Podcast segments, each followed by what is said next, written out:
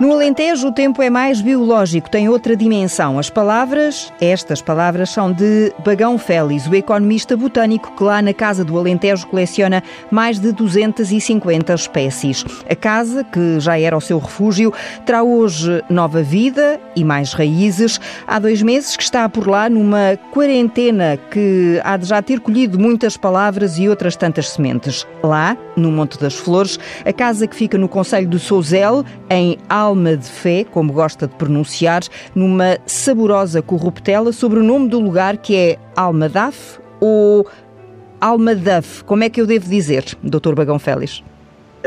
Aqui nós dizemos Almadaf. Almadaf. Aliás, há também uma, uma ribeira de Almadaf.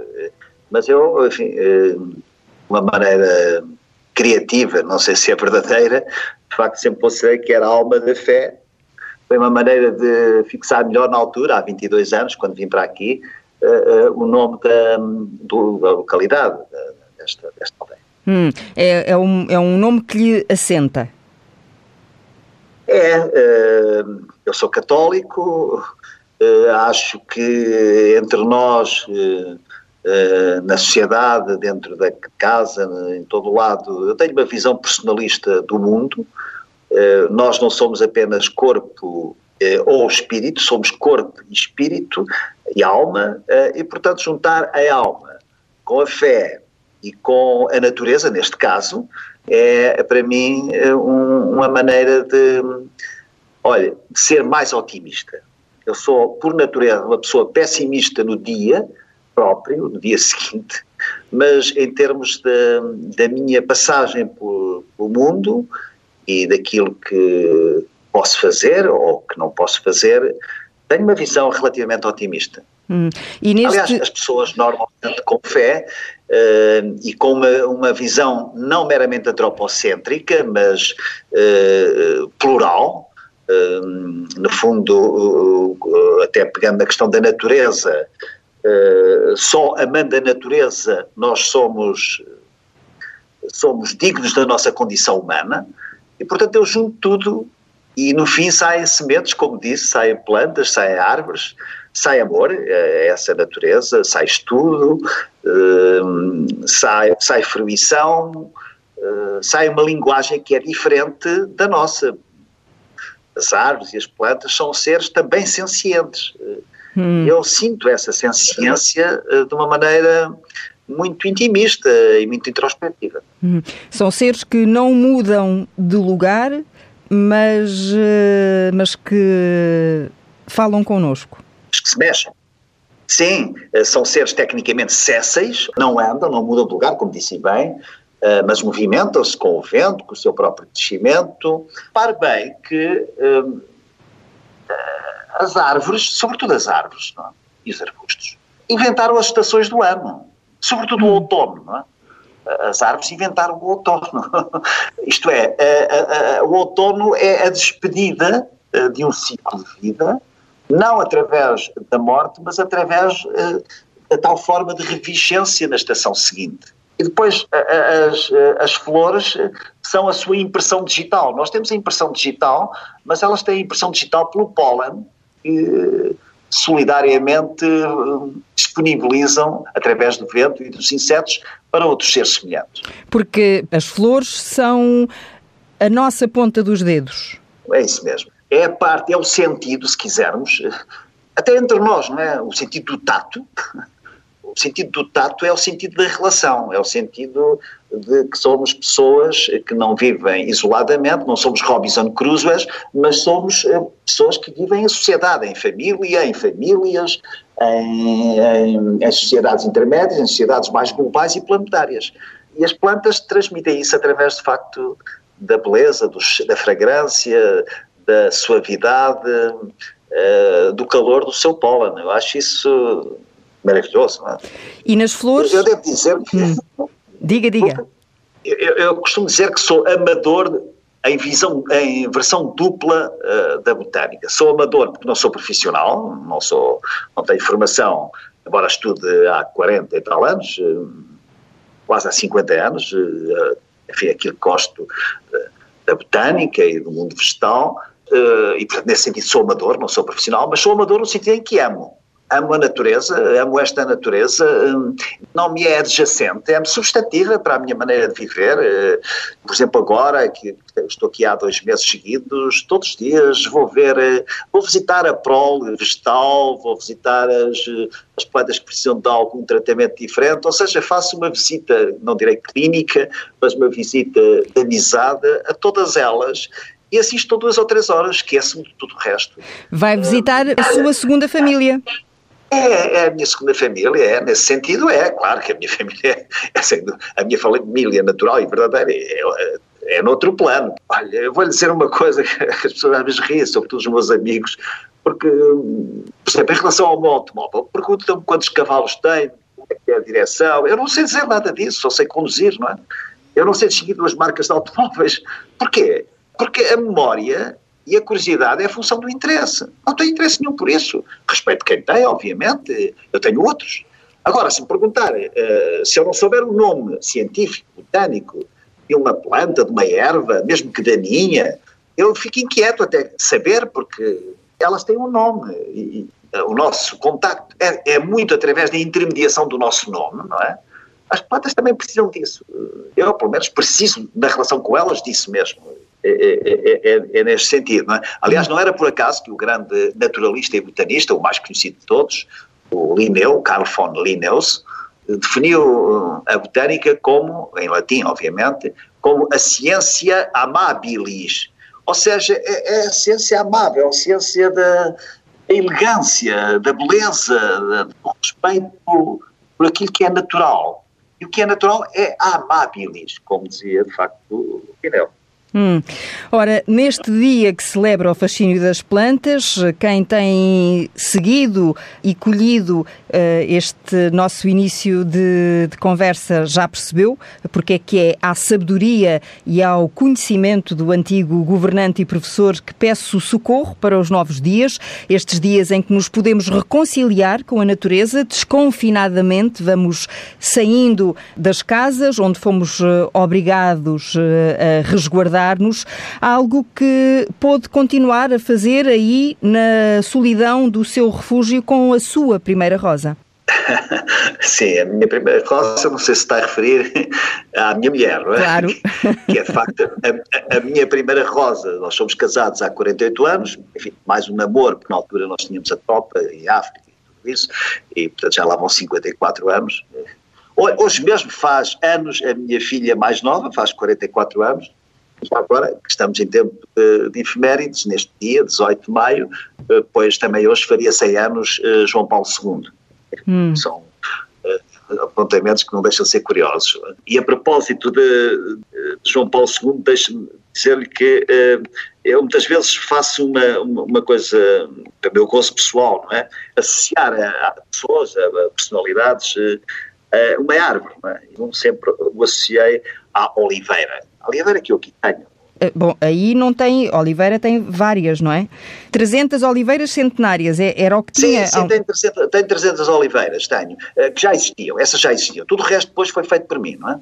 As tais 200 e tal espécies de que fala, eh, que eu tenho tudo catalogado, tenho tudo estudado, também tenho experiências fracassadas, outras exuberantemente criadas. olha, entre, entre, as fracassadas, só a quinta tentativa jacarandá. O jacarandá, era o que dizia. Hum. Sim, o jacarandá mimosa, é a árvore que nós agora estamos eh, prestes, não sei se já estamos, porque eu já não estou há dois meses em Lisboa, mas que eh, estamos na altura dela aparecer, com aquelas trompetas peregriniáceas de cor, eh, é uma cor indefinida, roxo, carmim, índigo, violeta, acho que é, que é uma coisa absolutamente notável. Eu fracassei quatro ou cinco vezes e finalmente consegui. Há dois ou três anos que uma ultrapassasse a, a infância já esteja na fase da adolescência e, portanto, agora vai também uh, aparecer aqui esse símbolo da, da, da cor, que, que, é, que é, de facto, a cor é, é, é um dos elementos fundamentais da vegetação. É? No Alentejo, havendo água, o verão, mesmo muito quente, não tem problemas nenhums. O problema é o frio, é? Eu, eu gosto mais do frio que do calor. Ou melhor, eu gosto mais é do outono não só por causa de ver as árvores a despirem-se pudicamente, eh, com melodia, eh, com, com vagar, com vagar. Despirem-se com, com vagar. vagar. Com vagar, com respiração. E depois o outono, os finlandeses chamam isso a rusca. É? O outono tem todas as cores. Uh, o amarelo forte, o amarelo pálido, o avermelhado, o verde desmaiado, uh, o acastanhado, o cobre, o ocre.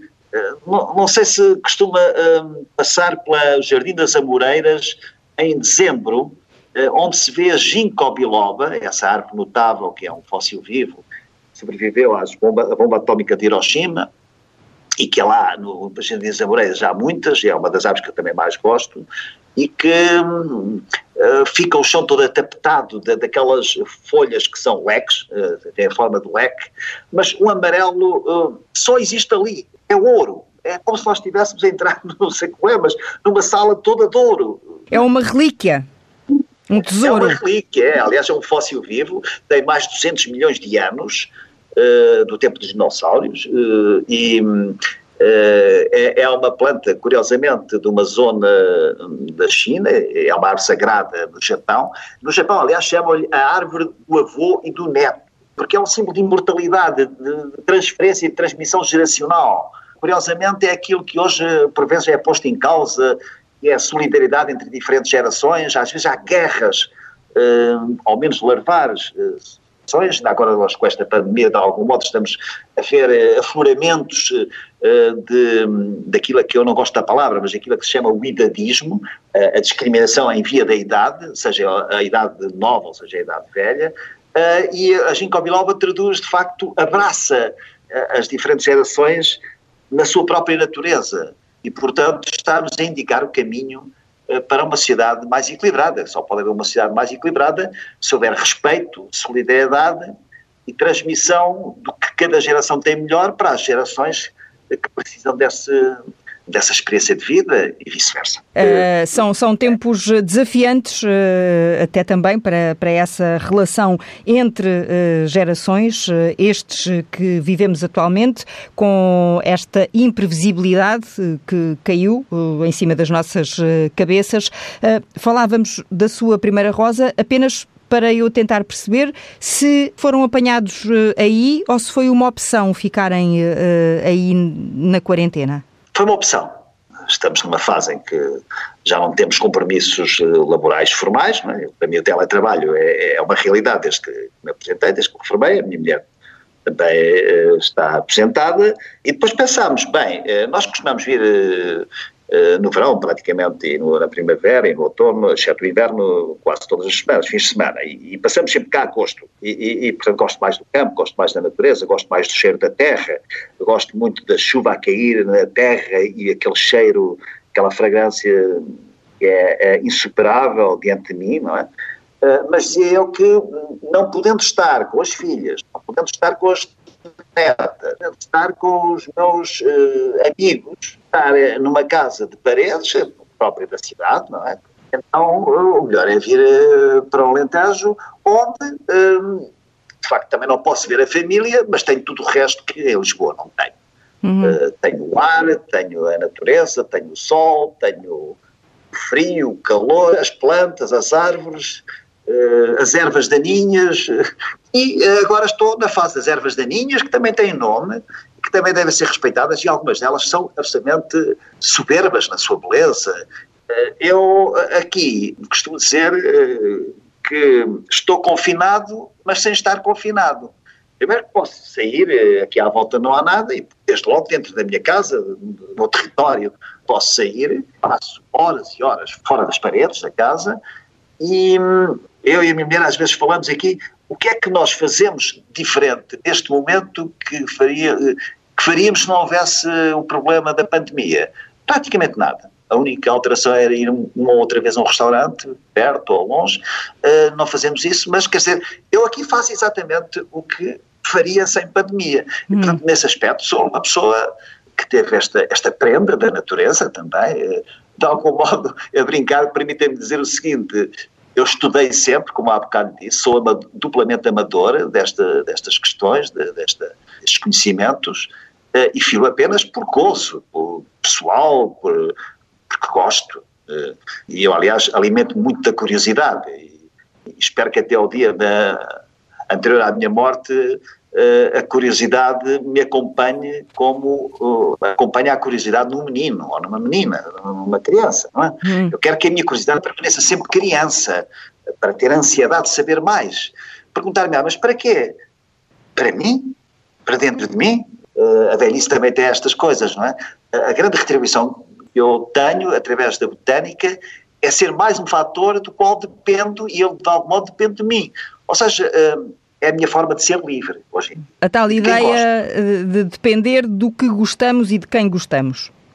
Exatamente, porque nós todos temos dependência, ainda bem que temos. A botânica dá-nos uma, como lhe hei de dizer, uma diferente expressão de amizade, um signo de amor e de verdade. Ou seja, repare bem numa uma questão uh, curiosa, isto, a conversa é com as cerejas. Uhum, aqui, pois, pois quase, é. quase, quase e, literalmente. E, e, também tem cerejeiras aí, ou não?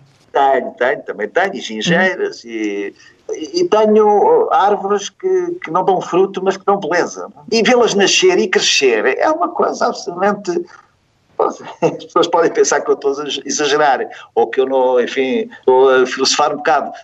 Pensem assim, mas não é verdade. Eu, eu sinto isso como uh, inerente à minha condição humana, não é?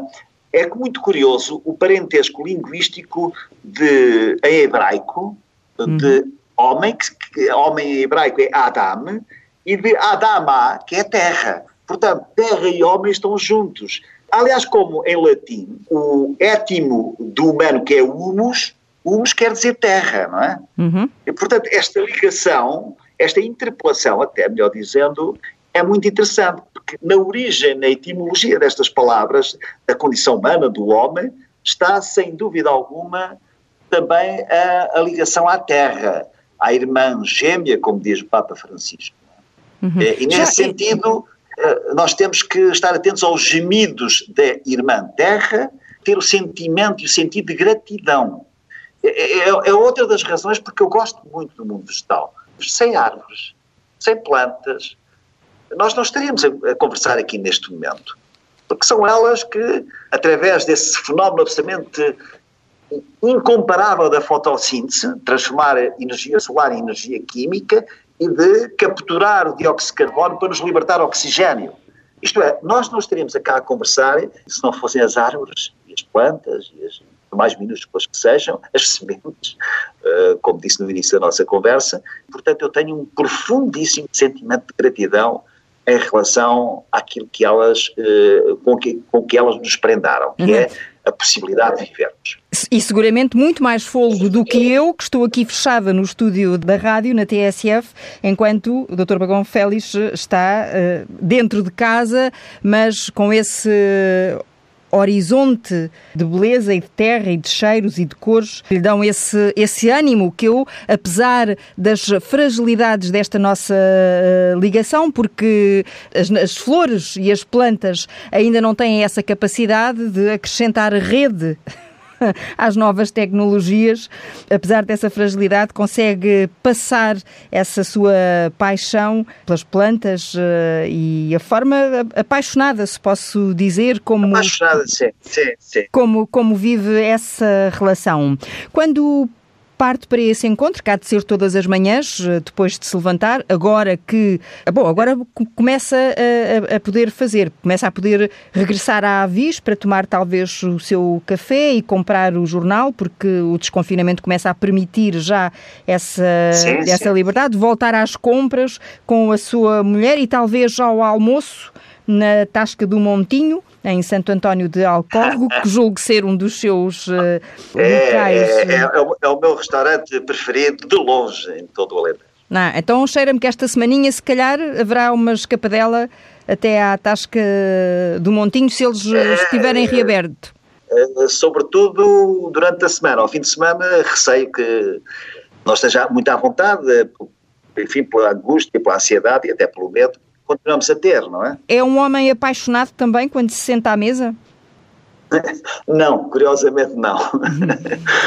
gosto, mas não, não tenho um prazer especial. Mas uh, gosto muito da comida alentejana, e a compararmos com outras, não é? E gosto, gosto muito dos doces uh, alentejanos. Uh, talvez aí goloso sou um pouco, não é? Uh, quanto ao resto, como, não como com desprazer, mas não como com um prazer uh, hiperbólico. Deixemos então a comida na mesa. Levou os seus bonsais ou ficaram em Lisboa? Uh, os bonsais dividem-se em dois grupos. Uh, os bonsais exteriores trouxe-os, porque têm que ser mais acompanhados. abro a porta e é a primeira coisa que vejo são três bonsais. E os bonsais interiores lá em casa, as minhas filhas vão de vez em quando lá a casa e vão ver como é que estão, tem luz solar e, e precisam de menos cuidados, não é? Hum. Agora, os exteriores, se os deixamos três ou quatro dias sem falar com eles, ou seja, de os regar, de os tratar, de os definham rapidamente. É? Esse falar que acabou de dizer é esse falar de tratar, ou fala mesmo com as plantas? Mais do que eu falar com elas, eu quero que elas me falem comigo, que elas exprimam através da sua própria natureza e sabem exprimi-lo, uh, o que é que precisam que eu lhes faça.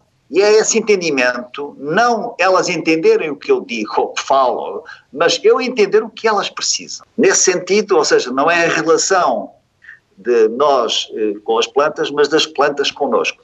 Permitam-me uh, brincar um bocadinho com as palavras, mas é como na fé, não é? Eu não estou tão preocupado em saber se Deus existe, se Deus existe, eu estou preocupado é em saber um, se Deus nos acha dignos da sua existência. O que eu quero dizer através disto é que a fé alimenta-se muito da dúvida. E quem tem certezas uh, está num terreno mais movediço. É? Há, há, há, coisas em que nós devemos ter, fazer, ter questionamentos, ter aproximações, ter quedas, ter avançar, recuar, é a expressão da nossa condição humana relativamente fraca para entender para além deste mundo. E estes tempos acha que trouxeram mais dúvidas ou mais certezas? Aqui eh, sinto mais apaziguado com a dúvida, não é?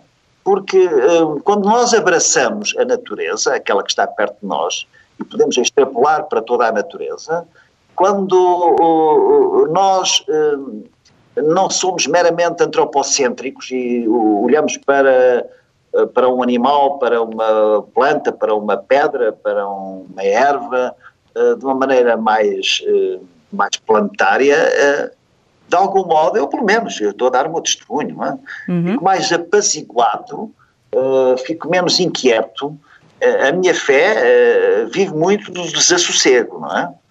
E da inquietude aqui fico mais apaziguado, ou seja, acho que estou um bocadinho mais perto. É por isso é que gosta também de citar Miguel Torga, um dos seus escritores eh, preferidos, a par com Virgílio Ferreira, entre os portugueses. Sim. Na cidade sou uma ficção entre as ficções, no campo uma criatura entre as criaturas. Exatamente. Acho das, das, das frases mais certeiras de Torga, não é? Nesse sentido. Uhum. Como, por exemplo, quando, quando Virgílio Ferreira uh, escreve nos seus, uh, nas suas contas correntes uh, que o tempo que passa não passa depressa, o que passa depressa é o tempo que passou. E, portanto, eu tenho uma, uma, uma, uma profundíssima sedução pela ideia da memória, não é? É uma espécie de alfobre da nossa existência, porque a memória, mesmo para coisas que no presente foram negativas, adocica-as, torna-as mais suaves, torna-as mais belas, se quisermos. Não é? E, portanto, nós podemos olhar para a frente sem perder o farol da memória. Eu estou aqui há 22 anos e parece que foi ontem, não é? O próprio Virgílio Ferreira que dizia no campo, ouço-me ser. Ouço-me ser. Esta coisa de nos, nós nos ouvirmos ser é uma das características, aliás, do silêncio, é no silêncio, de facto, nós ouvimos ser, até, até, até biologicamente.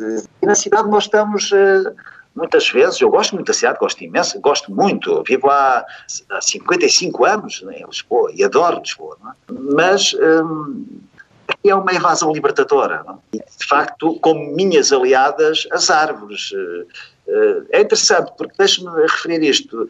Eu, como disse, iniciei a minha curiosidade botânica com as plantas de apartamento há 50 anos, há 45 anos, melhor dizendo, não havia livros em Portugal, tinha que se comprar lá fora, e fui assim conhecendo os seus nomes e as suas características. Depois fui subindo, no sentido de, até do, do, tamanho, e finalmente cheguei às árvores. Mas as árvores têm uma característica muito interessante, pelo menos para mim, evidentemente. À partida parecem altaneiras, eh, pouco predispostas a um namorico é?